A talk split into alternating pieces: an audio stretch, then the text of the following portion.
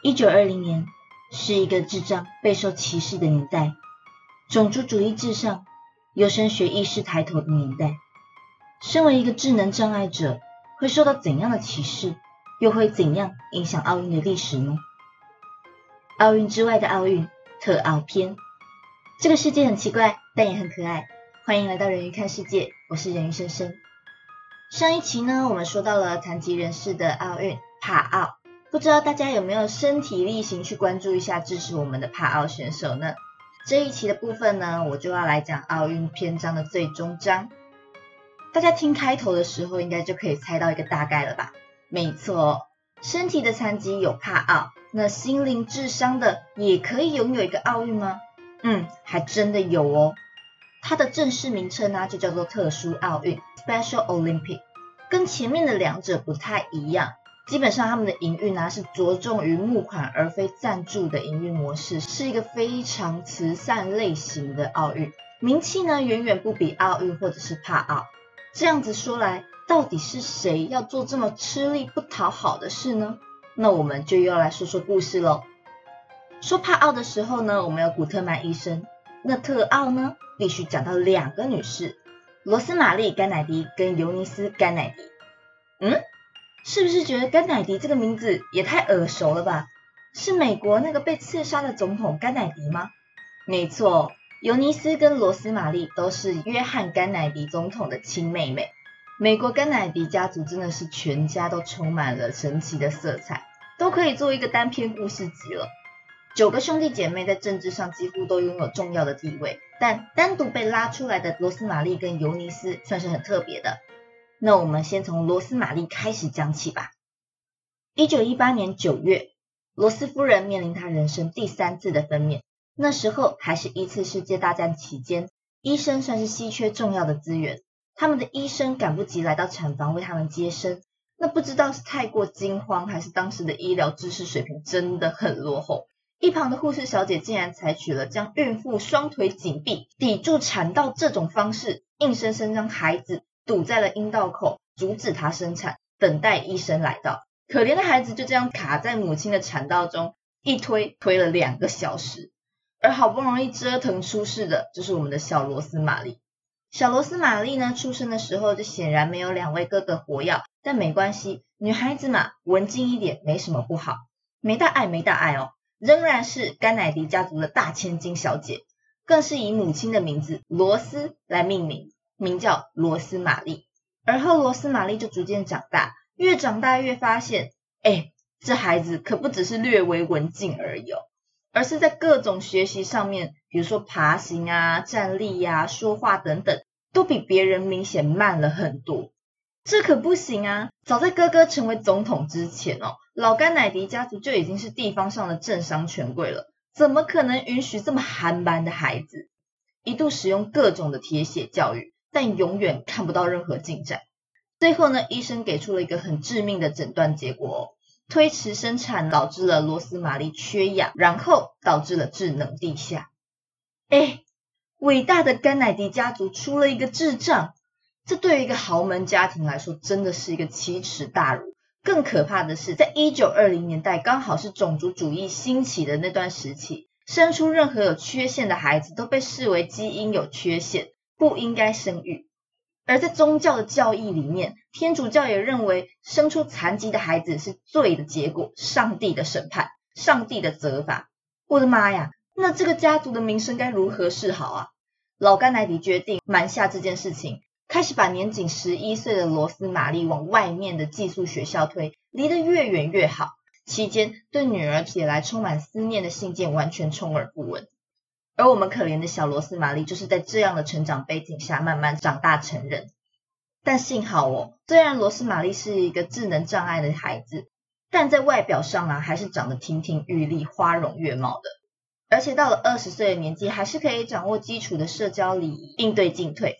在老甘乃迪外派驻英国的时候，曾经是有个短暂被媒体曝光，还因为纯洁真挚的笑容被媒体大获好评换来的自由时光。但随着后面的二战战事再起，国际情势紧张，退回美国之后，罗斯玛丽的所有自由时光又再次不见了。她被禁锢在家中，限制不能外出。而罗斯玛丽在这样的封闭情况之下，病情急转直下，开始变得暴躁不受控制，而这又敲动了我们老甘乃迪紧张的神经。现在他的儿子约翰甘乃迪的声势正高呢，怎么可以把家族的丑事外扬出去呢？那故事就来到最痛心的时刻了。老甘乃迪竟然决定将年仅二十三岁的女儿送到弗里曼医生那边执行现今臭名昭彰的额叶脑白质切除手术。这是个什么手术？如果有看一些早年精神病院电影的人，应该多少都听过。这是美国一九三零到五零年代用来治疗精神病患的一种方式。透过打开你的脑壳，破坏额前叶皮质，就是破坏你脑前面的一个部分，让狂暴精神病患变乖乖的一种治疗方式。听好哦，我是说变乖乖。实际上，这就是破坏了人的脑神经，让人变得迟缓而空洞，就像抽去了灵魂的人体娃娃。这并不能治愈任何精神疾病，但是在那个时代的美国曾经风靡一时。当然，手术的结果我们就可想而知。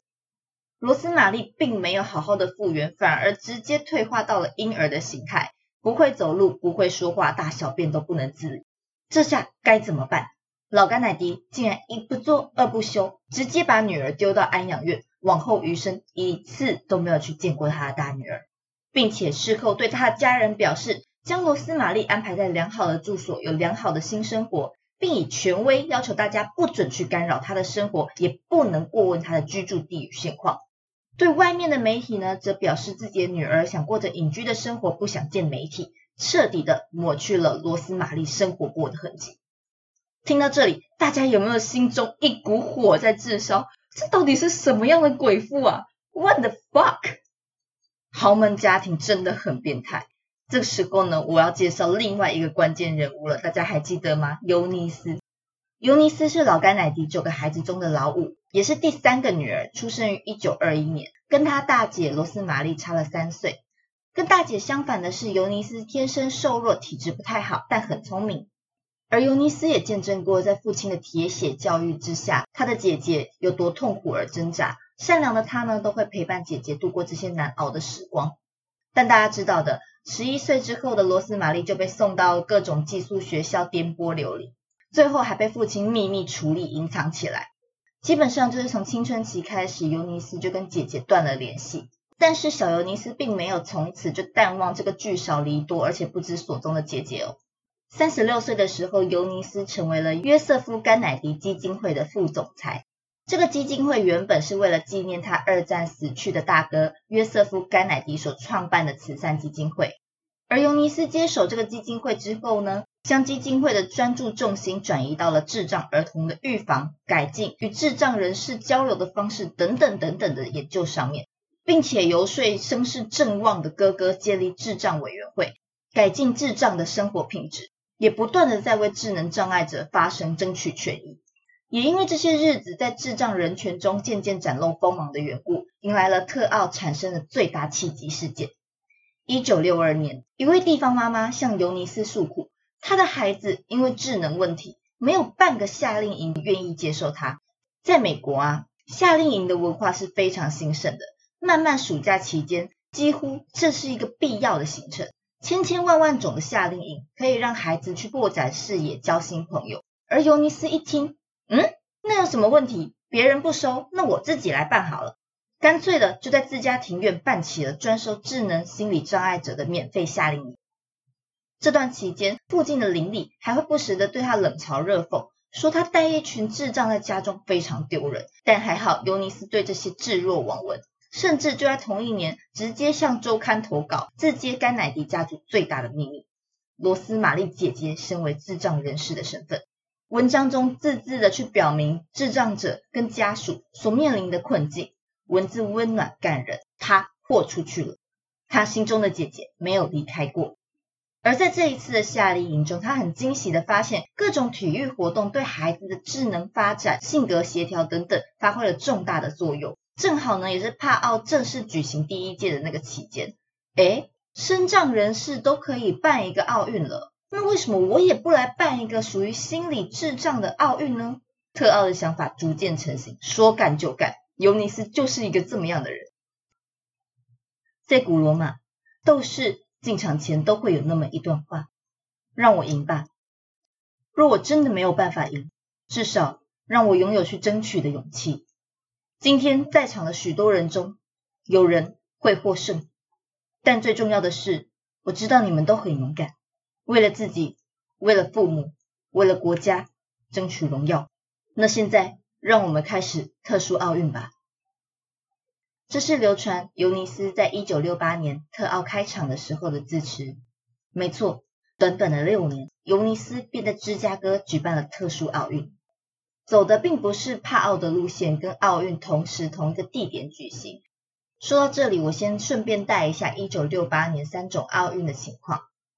一般的正规奥运办在十月的墨西哥，原本遵循规定，帕奥应该也要接着继续办，但呢，墨西哥就如同我们上次说的里约奥运一样，双手拍拍，哎，我没钱，我只能办奥运，我办不了帕奥哦。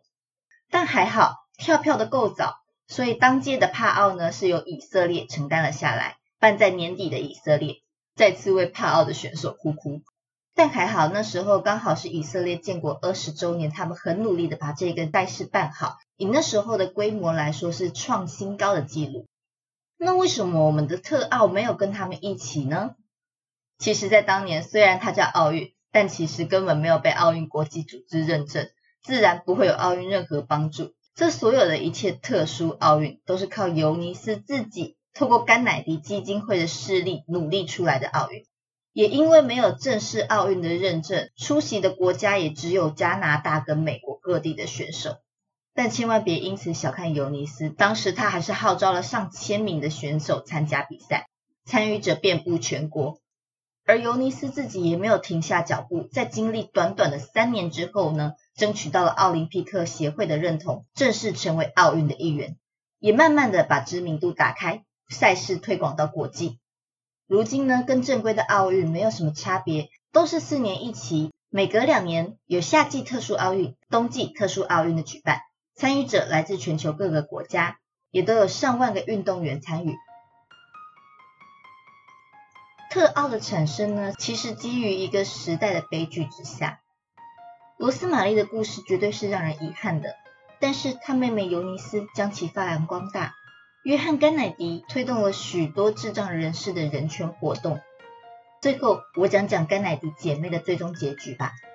在老甘乃迪过世之后，罗斯玛丽的封印就算是解除了。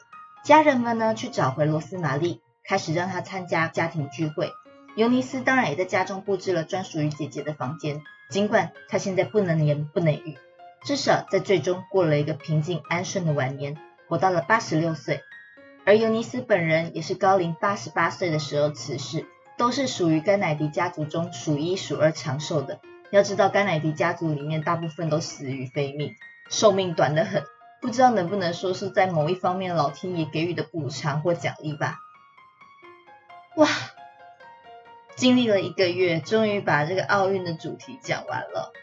不知道大家听到最后这一篇的特殊奥运心里想什么？其实，在我眼里，每一篇奥运都对我来说意义非凡。在正规的奥运的时候，我可以看到奥运的历史对于和平的期待，还有现代国家如何把奥运当成一个政治经济的角力舞台。帕奥是对激励人心的一个部分，代表了我们人的坚强意志。而特殊奥运呢？我觉得它发扬了人类心里最柔软、最善良、最光辉的一个部分。希望大家喜欢目前为止我给大家说的故事。下一篇呢，应该可能会去做塔利班吧，毕竟风风雨雨的，不去做好像不太对。但请给我一点时间，敬请期待。我是人鱼深深，谢谢你们陪我到现在，我们下次见。